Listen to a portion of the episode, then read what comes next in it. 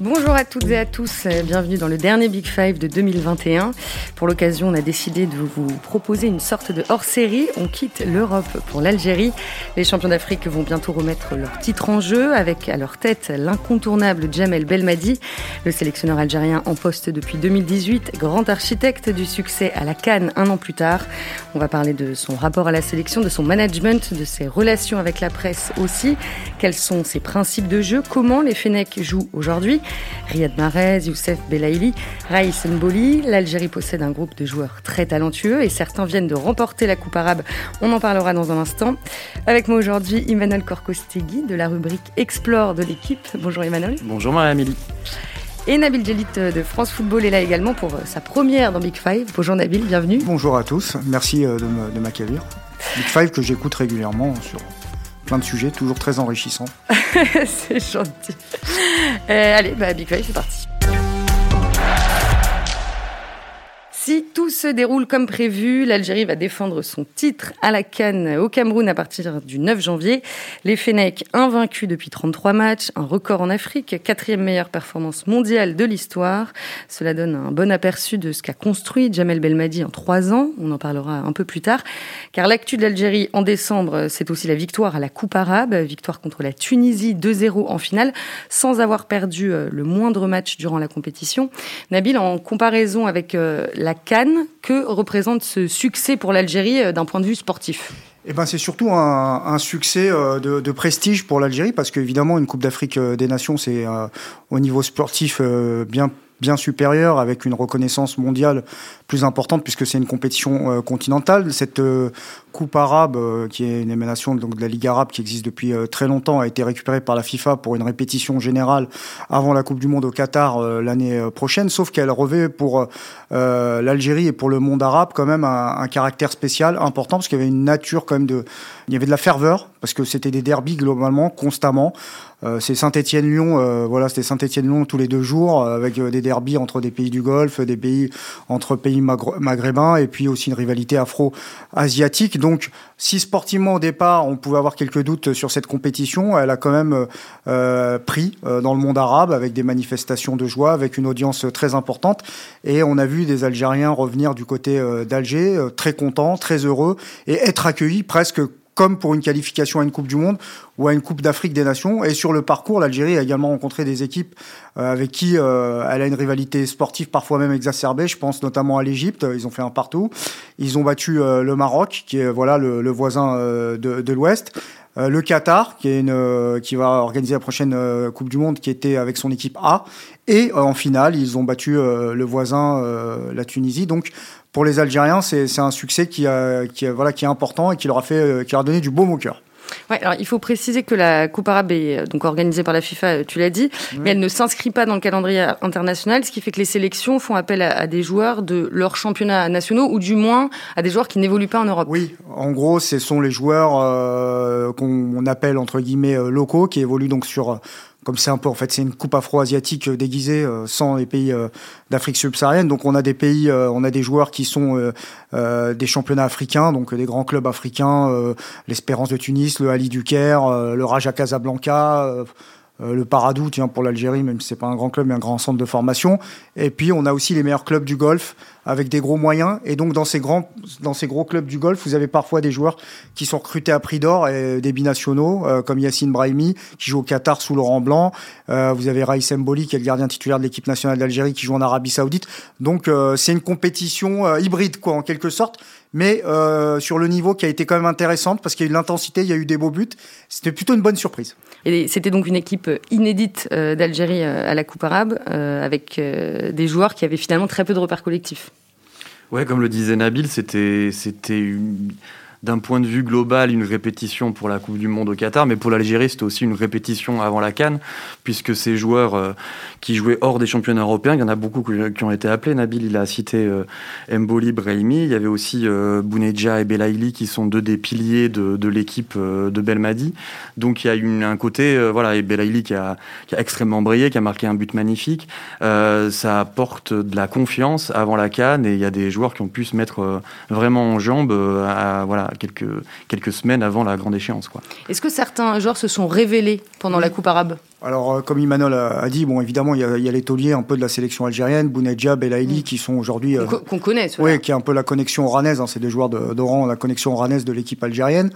Euh, Mboli, c'est un taulier. Brahimi, euh, qui était à la Cannes, a un peu disparu, mais a été élu meilleur joueur du tournoi, donc il pourrait revenir dans le groupe. Après, globalement, il y a deux, trois joueurs, effectivement, qui ont été intéressants du côté algérien qui pourraient peut-être avoir leur chance en équipe A. Donc il y a Ilyes Chiti à gauche qui pourrait être une doublure de Rami Ben Sebaini, le latéral gauche du Borussia Mönchengladbach, qui est un autre garçon que je trouve intéressant, qui est un peu un porteur un un d'eau, une sorte de Matuidi qui a beaucoup harcelé, c'est Ben Debka, qui joue en Arabie Saoudite, qui est un joueur qui a des euh, qui a des qualités.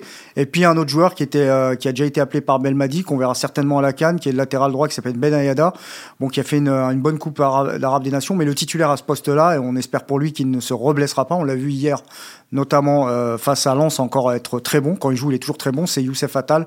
Euh, l'Algérien de, de, Nice. Donc oui, c'est une compétition qui a permis, comme tu l'as dit, Manol, de préparer et de garder en forme euh, notamment les titulaires en, équipe A.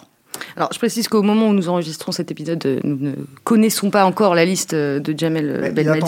Il attend, toujours la dernière minute pour donner la liste. Il arrive parfois même de ne pas les donner et on les découvre au fur et à mesure euh, que les, euh, les comptes Twitter des, des équipes euh, européennes communiquent sur les joueurs convoqués. Bon, là, c'est la Cannes, il donnera évidemment une liste officielle. mais, ils ont, mais il, aime bien, il aime bien faire monter le. Ils ont un stage au Qatar fin décembre, donc voilà. il va bien être obligé de. La... Et a annoncé hier qu'il y avait au moins Boudaoui et Attal. Voilà. Donc voilà, mais après on verra. Mais ils ont le droit jusqu'à 28 noms, je crois, c'est ça, hein, si je dis pas de bêtises. La mm. FIFA, et la, la, FIFA, enfin la CAF a élargi à plus 3 avec le, le, protocole Covid pour que les équipes soient pourvues en cas de défaillance pendant la compétition. Donc mais en tout cas, c'est un des grands spécialistes de la dernière minute. Alors, le sélectionneur des A', pas des A, les A', c'est euh, Majid Bouguera. Euh, donc, il a 39 ans, c'est un ancien défenseur central et international algérien. Euh, il s'occupe des, des A' depuis l'année dernière. Et Emmanuel, sa particularité, c'est d'être le bras droit de Jamel Belmadi. Ouais, ouais, il est, c'est, un joueur qui a été un joueur très important de la sélection algérienne, qui a été le capitaine, qui est le, le le joueur qui avait marqué le but de la qualif pour le mondial 2014. C'est un joueur qui a fait voilà, formé à Guignon, qui a fait une, une carrière au Royaume-Uni, notamment au Glasgow Rangers où il a joué trois saisons.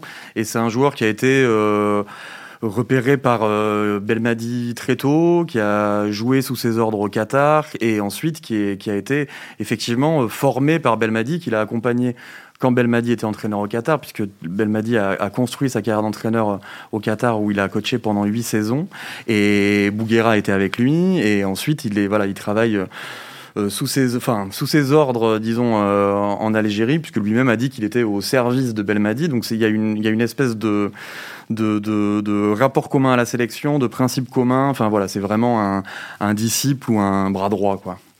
Est-ce qu'il y a beaucoup de points communs entre euh, l'Algérie de Bouguera et celle de Belmadi sur le terrain?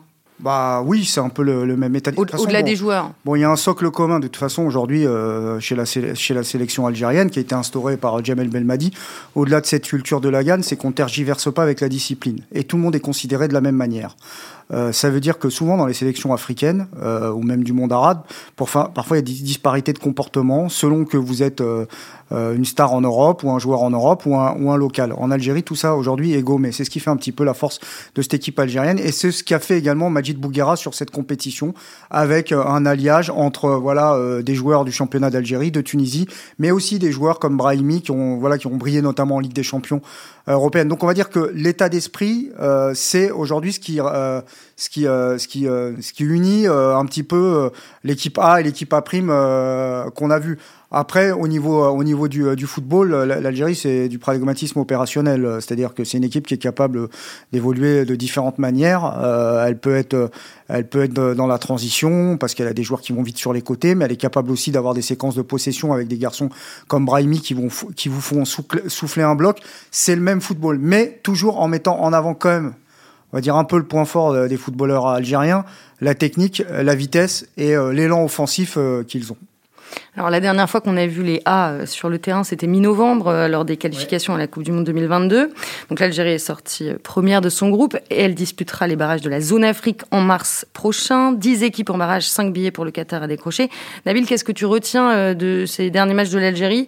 Une large victoire contre Djibouti et un nul un peu plus accroché de partout que le Burkina. moi, Djibouti, pour moi, c'est des matchs perte de temps, comme parfois on a en Europe. Euh, quand, perte de temps, mais qui servent à se qualifier. Oui, mais dont on ne peut pas tirer d'enseignement, en fait. Hmm. Évidemment, Djibouti euh, a toute sa place euh, et, développe son football et, essaye de progresser. Mais bon, c'est comme quand vous avez des, des, matchs contre Gibraltar et San Marin, bon, mis à part faire des stats, en termes de football, il est difficile pour ces équipes-là réellement de, voilà, de tirer des enseignements. Non, ça a été compliqué contre euh, le Burkina Faso, euh, on l'a tous vu. C'est une équipe algérienne euh, qui est un peu prise au piège de cette statistique d'invincibilité, qui à mon avis doit au bout d'un moment être contre-productif. Et ils ont été tétanisés par l'enjeu, notamment. ils étaient C'est-à-dire que maintenant ils ont peur de perdre. Pour, ils ont peur bah, de, tout le monde leur parle à chaque fois. Vous allez battre leur corps de machin. Vous allez battre leur corps de machin. À la limite, valait mieux peut-être mieux perdre avant. C'est-à-dire, attends, mais c'est simple. Ça se trouve, ils vont battre le record et vont pas se qualifier à la Coupe du Monde. C'est quoi le mieux? C'est de se qualifier à la Coupe du Monde ou de battre le record? En fait, on en est là, en quelque sorte, pour vous résumer le truc. Qu'est-ce qu'on va retenir de l'Algérie si elle ne se qualifie pas à la Coupe du Monde et elle bat le record? Aucun intérêt. Pour les Algériens, l'objectif, c'est d'aller à la Coupe du Monde.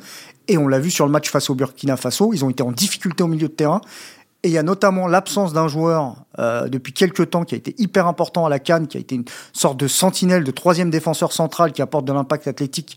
Pour moi, il n'a pas été remplacé pour l'instant, même s'il y a des tests qui sont faits avec d'autres joueurs et dans d'autres systèmes de jeu. C'est Adlen Guedjura. Euh, qui, euh, qui, est pour moi un chaînon important qui, qui est pas là. Donc j'ai trouvé l'Algérie en difficulté, en difficulté très honnêtement face au Burkina Faso.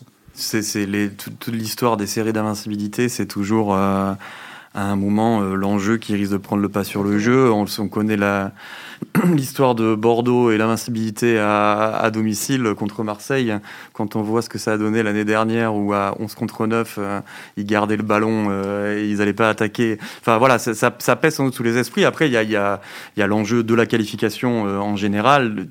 Je pense que pour Belmadi, le, sur la, voilà, le, le, le, ce qui va être important, c'est la canne et ça sera compliqué de tirer, voilà, c'était compliqué de tirer des conclusions sur des matchs éliminatoires qui sont toujours hyper particuliers, dans des contextes particuliers, Enfin voilà, c'est le, le, le, vrai enjeu déjà, c'est la, la Cannes euh, euh, en janvier, quoi. Est-ce que euh, Nabil l'a un petit peu fait il y a un instant, mais est-ce que tu peux détailler un petit peu plus la, la, la, philosophie de jeu mise en place par Belmadi depuis qu'il est arrivé?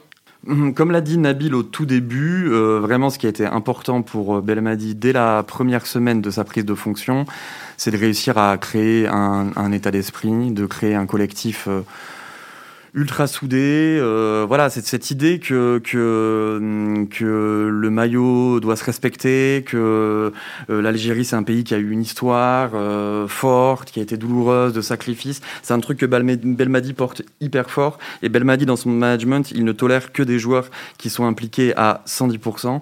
Et du coup, ça a l'air souvent d'être une banalité de dire ça, mais chez Belmadi c'est une réalité. C'est un truc qu'il a réussi à mettre en place de différentes manières, avec un, un cadre effectivement plus strict avec des, des, voilà, c'est cette idée que c'est le, c'est celui qui va donner le plus, qui va jouer, qui a pas de favoritisme. Par exemple, bon, on va, on va en reparler de, de Riyad Mahrez, mais sa gestion de Mahrez, elle est super intéressante parce que ils sont tous les deux assez proches de profil, je dirais, c'est-à-dire s'ils ils viennent tous les deux de, de banlieue parisienne, euh, avec des racines algériennes qui sont des racines à l'ouest, avec un, un Belmadi il a joué à City aussi. Enfin, c'est un, voilà un profil de joueur. Belmadi c'était aussi un joueur offensif. Ils sont très proches. Belmadi, il choisit, il le choisit comme capitaine, ce qui est une décision vraiment importante qui, qui permet à Marez, qui est évidemment le joueur le plus talentueux de l'équipe, de, de s'impliquer encore plus. Et on, lui a souvent reproché les années précédentes de ne pas toujours tout donner pour la sélection. Et avec ce statut, euh, son rayonnement a explosé. Mais en échange, euh, pendant le stage de préparation au Qatar euh, avant la Cannes, euh, Marez, à un moment, il se pointe euh, avec quelques minutes de retard devant le bus pour partir à l'entraînement. Bon, ma belle m'a dit, il, il, lui interdit de monter dans le bus, pas d'entraînement, tu seras sur le banc au match d'après. Le, management de Belmadi, c'est vraiment ça. C'est c'est la confiance et la, sanction quand elle est méritée. en gros, l'idée, c'était de faire un, voilà, un, devoir d'exemple en disant, en tant que capitaine, c'est l'exemplarité, tu ne peux pas te permettre ça. Et c'est pas parce que tu t'appelles Marez, c'est ce que disait Nabil tout à l'heure, c'est pas parce que tu t'appelles Marez que tu, peux t'octroyer des choses. Donc euh, voilà, pour résumer le management de Belmadi, le, principe de base, il est un peu là. Quoi. Et Nabil, est-ce que Marez est utilisé euh, de la même façon qu'avec Manchester City? Bah avec Manchester City, c'est des circuits de passe euh, où parfois il, parfois il y a des renversements, parfois il n'y en a pas. On va dire qu'avec avec l'Algérie, dans, dans le 4-3-3, euh, il touche quand même beaucoup plus de ballons, les ballons passent beaucoup plus par lui.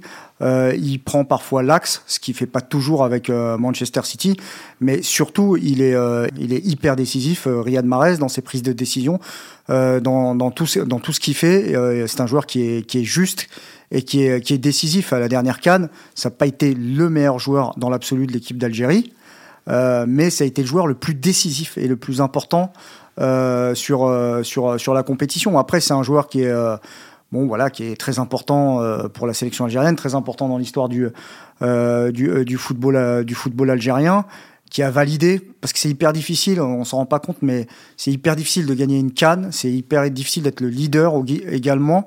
Euh, c'est une compétition voilà, qui, a pris, qui a pris de l'importance avec une forte concurrence. Vous avez des stars africaines aujourd'hui dans, des top joueurs, les meilleurs buteurs du championnat d'Angleterre, il y en a un ou deux, c'était tous des Africains. Enfin, ça situe quand même le, niveau. Après, euh, Marez, euh, bah, c'est un bon gars. Et tu as raison, Imanol, euh, un, des, tournants, tu as raison là-dessus, un des tournants, c'est, ça a été de l'avoir responsabilisé. Il faisait la décision déjà sur le terrain parce qu'il faisait des stats, parce qu'il était très fort. Mais le fait qu'il soit devenu capitaine, qu'il ait pris les responsabilités, que le groupe se soit rangé derrière lui parce qu'il a la légitimité, c'est un joueur qui est nommé au Ballon d'Or. Hein, c'est quand même euh, bon, bah, c'est pas, c'est-à-dire que tu es dans la crème de la crème. Et eh ben ça a été, c'est vrai, un, un, vrai plus pour pour l'Algérie. Mais l'Algérie, c'est pas qu'un homme providentiel. C'est, justement ce que je voulais te demander. Est-ce qu'on peut dire quand même que les Fennecs sont moins dépendants à Marez que l'Égypte à Salah, par exemple? Oui, parce que le collectif algérien, il est, il est, il est plus. En fait, la chance de l'Algérie, c'est d'être sorti euh, et peut-être d'autres certaines équipes de, de l'homme providentiel.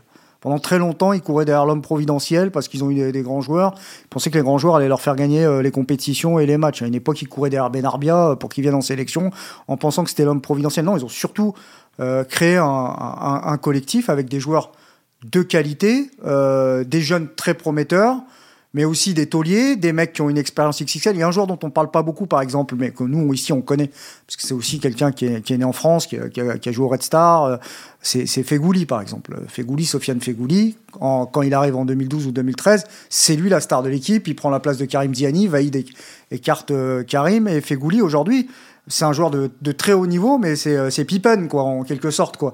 Et voilà, l'équipe d'Algérie, c'est peut-être un Jordan, entre guillemets, mais euh, beaucoup de beaucoup de Pippen euh, dans, dans, le bon état d'esprit. Et effectivement, ce qu'il a surtout bâti, c'est un collectif, c'est-à-dire, euh, c'est en gros tout le monde défend. voilà, il y a une espèce de, de rigueur tactique qu'il a apporté qui est qui est hyper importante. Enfin, j'ai échangé avec plusieurs joueurs qui, ont, qui, travaillent avec lui en équipe d'Algérie. Tous, ils notent à quel point, par exemple, le travail sur la préparation de l'adversaire est devenue euh, importante, c'est-à-dire, enfin important, pardon. C'est-à-dire, c'est, pas euh, l'Algérie euh, est capable d'imposer son jeu, comme l'a dit Nabil, mais Belmadi il a toujours vachement bossé sur l'adversaire, l'analyse des matchs, et chaque joueur sait exactement quels sont les points faibles et les points forts de son adversaire direct, quels sont les circuits de passe, quels sont. Donc il y a, y a, l'Algérie, c'est, avant tout un collectif aujourd'hui. Il y a beaucoup de travail vidéo, par exemple. Ouais, et c'est bien ce que tu dis, Emmanuel, parce que par exemple la première Euh, la Cannes qu'ils ont gagnée. La première conférence de presse, il avait marqué les esprits en fait, parce que il est très fort dans la guerre psychologique. Quand on lui demande la compo de l'Algérie, il la donne pas. Par contre, tout de suite, il donne la compo du Sénégal, mais euh, c'est la compo du lendemain en disant voilà, il va jouer avec lui, avec lui, comme ça, comme ci, comme ça. Et, euh, et ça, c'est vrai. Bon, c'est une pro... bon bah voilà, c'est ce qui se fait aujourd'hui dans des grands globes européens. C'est vrai, ils, essaient de s'aligner sur ces standards-là en professionnalisant au maximum euh, l'approche euh, des matchs. l'Algérie avait terminé meilleure attaque de la Cannes en 2019, 13 buts marqués avec seulement 2, encaissés.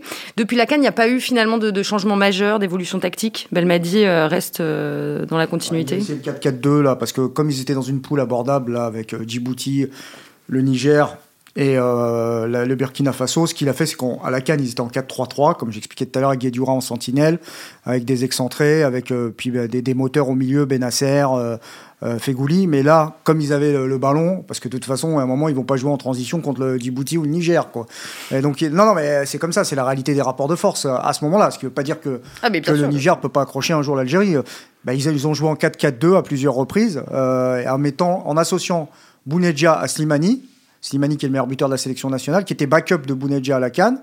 Et ils ont mis euh, deux, milieux, sauf qu'ils ont été un peu transpercés face au Burkina Faso, face à l'impact athlétique qu'ils ont mis. Donc à la Cannes, vous pouvez être persuadé, peut-être qu'en cours de match, il pourra passer en 4-4-2 ou qui resteront sur le même 4-3-3. Reste juste à savoir euh, qui en pointe. Est-ce que ce sera Bounedja ou Slimani? Je pense qu'il va mettre Bounedja. Et est-ce que ça est en sentinelle? Est-ce que ce sera Zerouki ou un autre euh, Voilà, mais ça sera la même équipe et savoir si Atal sera là ou pas. Euh, voilà, en gros. Oui, Manuel, je te vois acquiescer. oui, oui, c'est ce que je disais tout à l'heure sur la difficulté de, de de, de, de, tirer des conclusions des matchs contre Djibouti, effectivement. C'est-à-dire le 4-4-2, il essaie parce que ça s'impose contre des équipes plus faibles.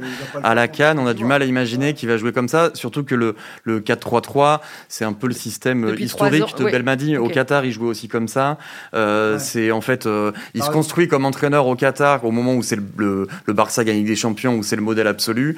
Et lui, qui est quand même un joueur, euh, qui est un joueur offensif, qui aime le ballon, qui aime, la, qui aime les joueurs techniques, euh, il, est, il, il il a l'air convaincu que le 4-3-3 est le meilleur des systèmes. Donc c'est celui qui, à mon avis, je suis d'accord avec Nabil, on risque de voir beaucoup ça à la canne. Il y a un peu de déchant chez lui, euh, en fait, Belmadi, euh, dans, dans sa manière de faire, dans sa logique euh, de groupe. il a un peu, pas copié, j'en sais rien, en tout cas, il avait rencontré Didier Deschamps en marge d'une remise de trophée de la FIFA. De, prix et tout, il avait discuté avec lui, il avait fait l'écho également de sa discussion pour savoir comment il avait fonctionné et tout.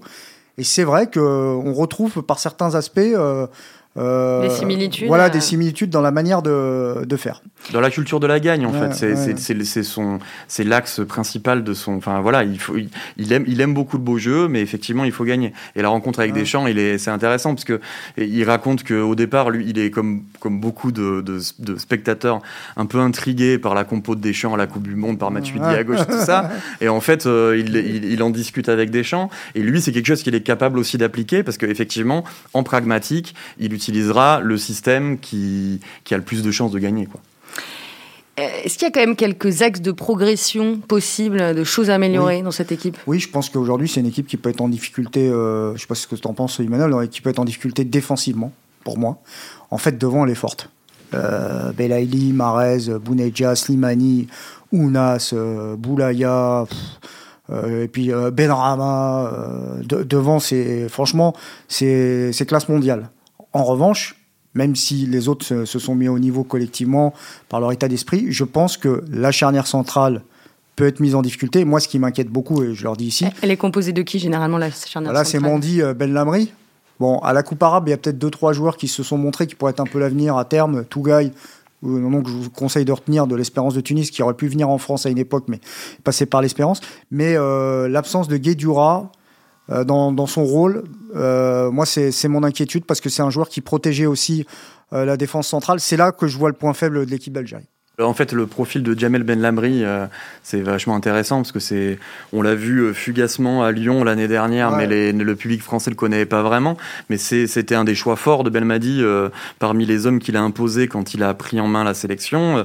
bon, on pourra en reparler. Il y a Ismaël Benasser aussi qui est, une, qui est, qui est un joueur vraiment important. Mais Ben Lamri, on a dit que c'était une équipe qui était plutôt technique. Bon, Ben Lamri, techniquement, c'est compliqué. C'est un vrai. des artistes hein, dans le football. C'est un, vrai, un vrai patron. c'est un vrai patron de la défense et effectivement protégé par Guedouira. Euh, ça va. Euh, ça, ça, peut être un peu plus compliqué. Euh, voilà. Mais on va avoir d'utiliser l'expression boucher de temps en temps dans le football. On le dit, non? Tout à fait. Non, mais bon, on va lui rendre hommage parce que je sais que parmi les gens qui nous écoutent doivent certainement se souvenir des années 80. Parce que, bon, l'Algérie, c'est vrai que c'est des joueurs techniques, mais défensivement, il n'y avait pas que des artistes. Hein. Nourdine Kourichi, je vous conseille d'aller regarder quel défenseur c'était en 82 face à l'Allemagne. je peux vous dire que c'était pas le roi du petit pont. Hein. non, non, mais voilà. Mais c'est aussi ça. C'est un assemblage de joueurs fins, techniques, mais aussi et c'est aussi un peu l'état d'esprit des Algériens. Bon, les Algériens, c'est un peu comme des Uruguayens. Hein. Ils ont la grinta, ils sont capables d'aller à la guerre. Euh, juste un mot sur Youssef Belaïli. Euh, vous l'avez tous les deux euh, évoqué, dont on parle pas mal en ce moment vu que le mercato va bientôt commencer.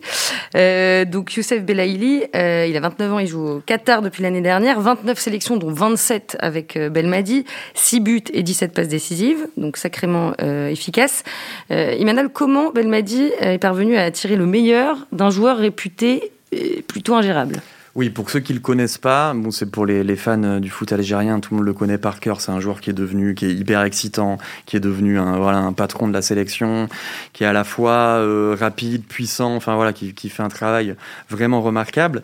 C'est un joueur qui a une trajectoire vraiment chaotique, euh, qui avait été contrôlé positif à la cocaïne, qui avait été suspendu pour ça. Il est, il est passé fugacement à Angers aussi, où ça n'a pas marché. Et en fait, c'est un, super joueur qui a eu du mal à, voilà, à, à à trouver sa place, à trouver son, son épanouissement. Et, et, dès la première réunion avec le président de la fédération, euh, quand, quand, Belmadi est choisi comme entraîneur, c'est une réunion qui reste un peu mythique puisqu'elle a duré 7 heures. Euh, ils se prennent en photo à la fin pour officialiser l'arrivée de Belmadi. On, on, voit sur leur tête que ça a duré 7 heures, quoi, qu'il est tard. et il évoque, Belmadi ce jour-là, il évoque son projet, il est hyper convaincant, il convainc le président Zetchi. Et, et parmi les sujets qu'il met sur la table, il y a la question de Belaïli. Et il demande, est-ce que Belaïli il est blacklisté par la fédération algérienne parce qu'il donnerait un mauvais exemple pour la jeunesse. Et le président lui répond non.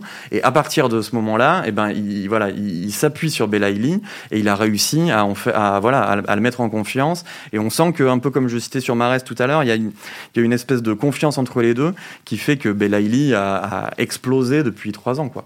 Bah, une des forces de, de Belmadi, c'est d'avoir. Euh c'est un peu l'histoire, même au-delà de l'Algérie, du foot africain, parfois, c'est d'avoir valorisé et avoir donné de l'importance aux talents locaux, entre guillemets. Euh, parce qu'en gros, euh, parfois, il y a, comme ça, dans l'imaginaire, dans les croyances, euh, j'arrive, j'ai un bac plus 2, j'arrive en, Afrique, moi je suis président, quoi. Enfin, et lui, il a effacé, il a gommé tout ça. le complexe de supériorité, le complexe d'infériorité que pouvaient avoir certains. Donc il y a des talents comme ça qui ont été marginalisés, qui n'ont pas été mis en valeur, qui n'ont pas eu leur chance mais qui n'ont pas eu leur chance, même pas de la part d'entraîneurs euh, européens, mais même d'entraîneurs algériens ou africains en règle générale, qui préfèrent toujours un, joueur mieux formé en Europe, mais qui est finalement pas si compatible que ça au football africain, que parfois des talents locaux. Et Belaïli, c'est la définition propre du talent algérien. C'est-à-dire que, moi je vais raconter une anecdote, à 18 ans, non, à 18-19 ans, il devait venir à Caen, en fait, Belaïli. Il y a Caen qui envoie un scout avec un agent, une mi-temps à Oran, le, le, gars prend le téléphone, il, il appelle Fred, Feu Fred Deschamps qui, qui, travaillait à. Il lui fait, on le fait tout de suite euh, dans les premiers. Il y a du Benzema chez lui. Enfin, on le signe tout de suite. Ouais, tout de suite. Tout de suite. Bon, finalement, il est parti à l'Espérance de Tunis. Euh, il y a aussi des problèmes de structuration de carrière, d'entourage, d'environnement. Mais sur le, le ballon, oui, c'est un talent fou. Voilà. Bon, bah, c'est comme ça. Mais Belma, Belmadi, lui lui c'est l'équipe nationale, et Belmadi lui a donné une seconde carrière et lui a donné aujourd'hui presque une reconnaissance mondiale. Son but face au Maroc, là, du milieu de terrain, il a fait le tour du monde, quoi. Donc voilà. Alors, est-ce qu'il va venir en France ou pas? Angers, il était venu, il sortait d'une suspension de deux ans et il était blessé, donc il n'a pas pu se mettre en rythme. Il est parti au bout de quatre mois, il s'est impatienté. Mais entre nous, quand vous aimez le football, il est libre. Pour un bon club de Ligue 1, c'est un pari à faire. Euh, on, pour en revenir juste à, à Jamel Belmadi, euh, aujourd'hui on peut dire que c'est un personnage incontesté, incontestable en Algérie et notamment dans les médias. Bah, Belmadi, euh, il pourrait. Euh, il pourrait se présenter aux élections, qu'il aurait des chances de gagner. Quoi. si, si, si, je tire la caricature un petit peu, hein, comme Deschamps après la Coupe du Monde, s'il se présente, à mon avis, il a quand même quelques pourcents. Non? Oui, il a quelques bon. pourcents, mais je pense que euh, comment dire, Belmadi fait peut-être plus l'unanimité en Algérie que. Bah, surtout que c'est un pays qui a été sevré d'émotions euh, footballistiques, qui a traversé euh, son désert. C'est ça qui est important de dire. Ouais. C'est où, dans quel état est la sélection algérienne quand Belmadi la récupère. C'est-à-dire qu'il y a les années Vaïd où effectivement là il se passe, enfin, voilà, il y a, il y a, il y a la huitième de finale de la Coupe du Monde, il y a des performances, mais quand Belmadi arrive à la tête de la sélection, euh, ils viennent d'épuiser euh, cinq sélectionneurs en quatre ans, ils sont pas qualifiés pour le Mondial 2018, ils ont été éliminés au premier tour de la Cannes 2017, ils ont perdu quelques mois plus tôt un match contre le Cap Vert. Enfin, euh, le, le, l'équipe est, est, est, à la dérive, quoi, vraiment. Ouais. Donc quand Belmadi récupère l'équipe et dit assez rapidement, euh, moi j'ai dit à mes joueurs qu'on pouvait gagner la canne. sur le moment, personne l'a vraiment cru. Et aussi, ce qui explique aussi, je pense, le, le, le, aujourd'hui l'aura incroyable qu'a Belmadi, c'est que même quand il est choisi comme sélectionneur, c'est pas le choix numéro un. C'est-à-dire que il y a, y, a, y a, plein de gens qui, qui, croient en lui, mais euh, le, voilà, le président euh, laisse fuiter pendant des semaines que ce sera sans doute euh, un entraîneur expérimenté, mmh. un mondialiste. Donc on évoque Keiros, on mmh. évoque le retour de Veil. le premier choix Keiros. Donc quand, quand Belmadi est choisi, bon, les gens, euh, c'est un... Au, début, pardon, je te coupe, mais au début, c'est ça, c'est qu'il a, il a été très critiqué, et même jusqu'à la fin de la canne, pratiquement. Oui, mais parce que ça, attention, euh, l'Algérie, euh, c'est comme le, la Roma, quoi. C'est compliqué. Il y a une ferveur incroyable, il y a une soif d'indiscrétion incroyable. Euh, les critiques, bah, ça fait partie un peu. Les Algériens sont un peu frondeurs. Euh, ça fait partie aussi. De, le football, c'est des connaisseurs, donc c'est les palabres. Ça fait partie de la culture locale. La critique, elle est, elle est, elle est, elle est, elle est, elle est naturelle euh, en, en, Algérie. Bon, aujourd'hui, il fait l'unanimité, mais même comme ça, il, il, y en a, ils continuent à dire, il faut que lui joue, lui, machin. Se dire, c'est sempiternel et ça, ça n'arrêtera pas. En revanche, ce qu'il a réussi à faire, lui, et c'est là-dessus qu'il faut insister, ça c'est très fort, c'est à dompter l'environnement. Non, parce que l'Algérie, c'est pas le palais de oui-oui. Hein. Non, non, mais faut, faut bien situer les choses. L'environnement, la Fédé, tu veux Pardon La Fédé, tu veux non, dire? Non, l'environnement, voilà, l'environnement, l'environnement euh, médiatique, presque, presque qui peut être corrosive. Les ingérences politiques. Les, bon, plus ou moins. Enfin, ça, c'est un peu disparu quand même avec le temps. Dans les années 80, c'est vrai que l'équipe a été peut-être parfois il y avait un peu d'ingérence, mais on va dire euh, tout ce qui peut être euh, du régionalisme, euh, euh, les problèmes de éventuellement claniques qui pourrait y avoir entre joueurs de l'Ouest, entre joueurs d'ici, entre joueurs de là-bas, tout ça, il a réussi à, à le mettre, à le mettre d'équerre, carré. Et, et, et c'est ça, qui a, ça qui a été fort chez lui. Et ensuite, maintenant, faut pas être malhonnête. Hein. Je veux dire, le foot, c'est une question de résultats. Soit tu les as et ensuite tu continues ton taf, soit tu les as pas et t'es mort dans le film. Et ensuite, il a aussi eu des marqueurs importants euh, la discipline. Donc tu parlais, as raison, tu parlais d'histoire de Marez. En gros, personne n'est au-dessus de l'Algérie. Et puis aussi, c'est triste pour lui parce que je l'aime bien et j'espère qu'il sera la prochaine Cannes. Au Qatar, l'affaire Belkebla également, euh, où euh, il y a un dérapage sur Twitch où malheureusement Belkebla monte son dada en déconnant, sauf que bon. il savait pas que c'était en temps réel, quoi. voilà. Avant la Cannes, là, il fait le choix quand même de la discipline et de, lui dire malheureusement pour toi, bah, on va pas te conserver euh, pour la Coupe d'Afrique des Nations. Donc en gros, il est à la fois si près et si loin euh, des joueurs. Il sait être juste et ferme, et c'est pour ça qu'il est, il est apprécié. Mais après, vous savez comment c'est. Si les résultats ils suivent plus, ils suivent pas. Mm. Eh ben, c'est comme pour tout, pour tout entraîneur, surtout dans les pays aussi chauds. Et alors, il est connu pour ses coups d'éclat, euh, on va dire, en conférence de presse ou en interview. Dernier exemple en date avec l'épisode Andy Delors. Est-ce que ça dit beaucoup de l'homme qu'il est aussi? Le cadre qu'il a fixé par rapport aux joueurs, il le fixe aussi par rapport à l'environnement. Nabil a raison, c'était un truc clé de, la grande force de, de Belmadi. C'est un, c'est un ancien international, c'est un, c'est un, il est certes né en France, mais c'est un Algérien qui connaît parfaitement l'Algérie et, voilà, il connaît parfaitement le contexte.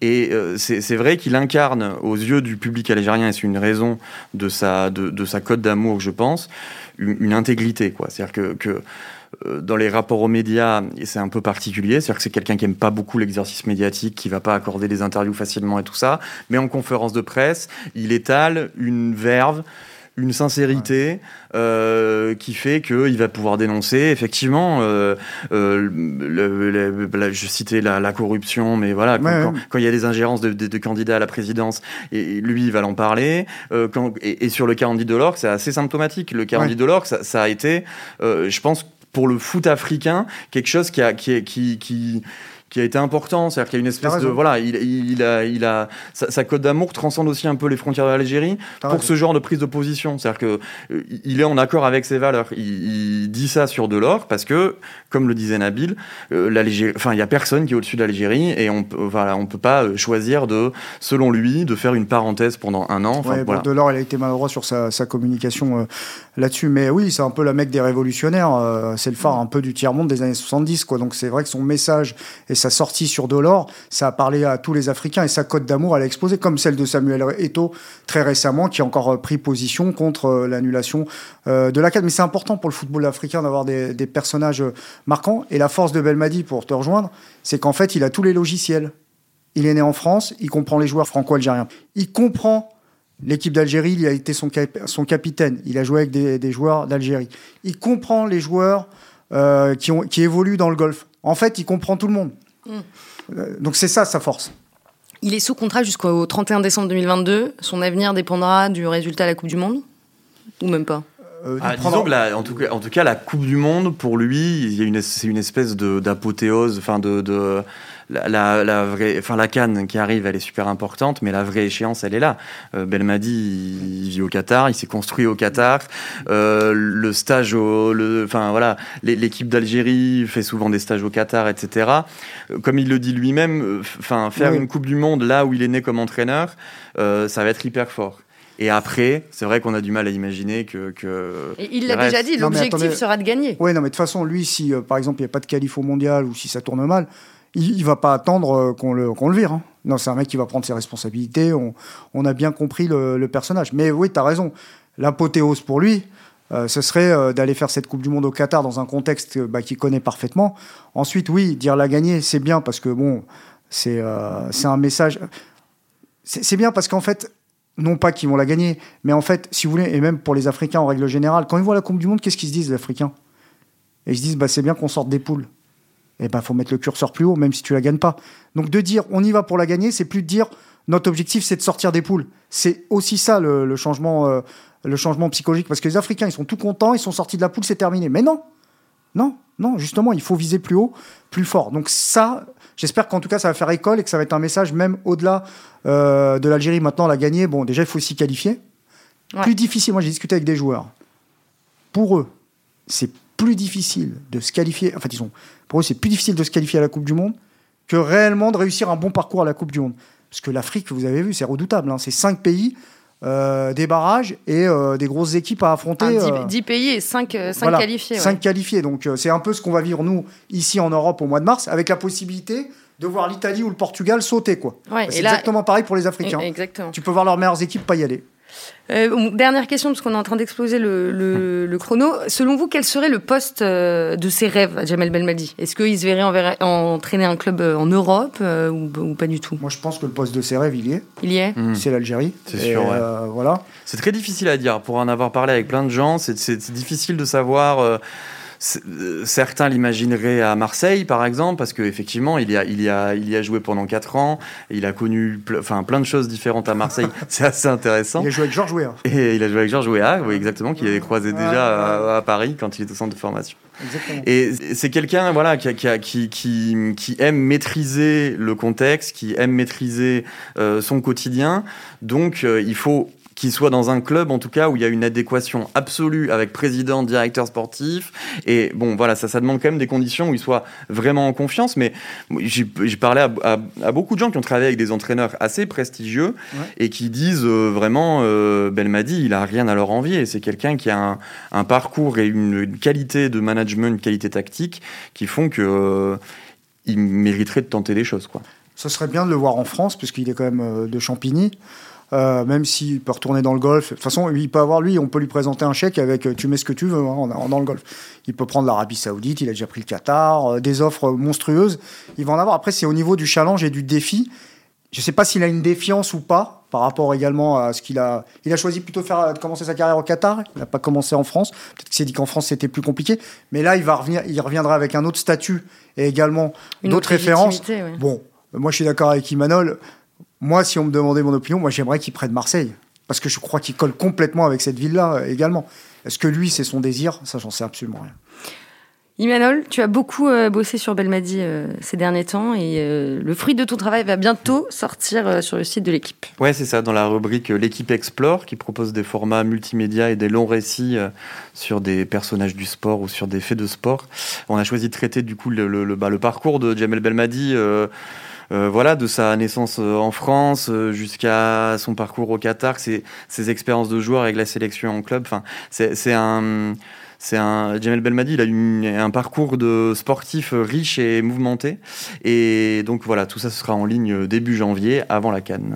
juste une petite anecdote personnelle, je sais pas si ça sera dans l'Explore, mais moi j'étais au lycée avec Belmadi. non mais c'est pas les conneries, hein.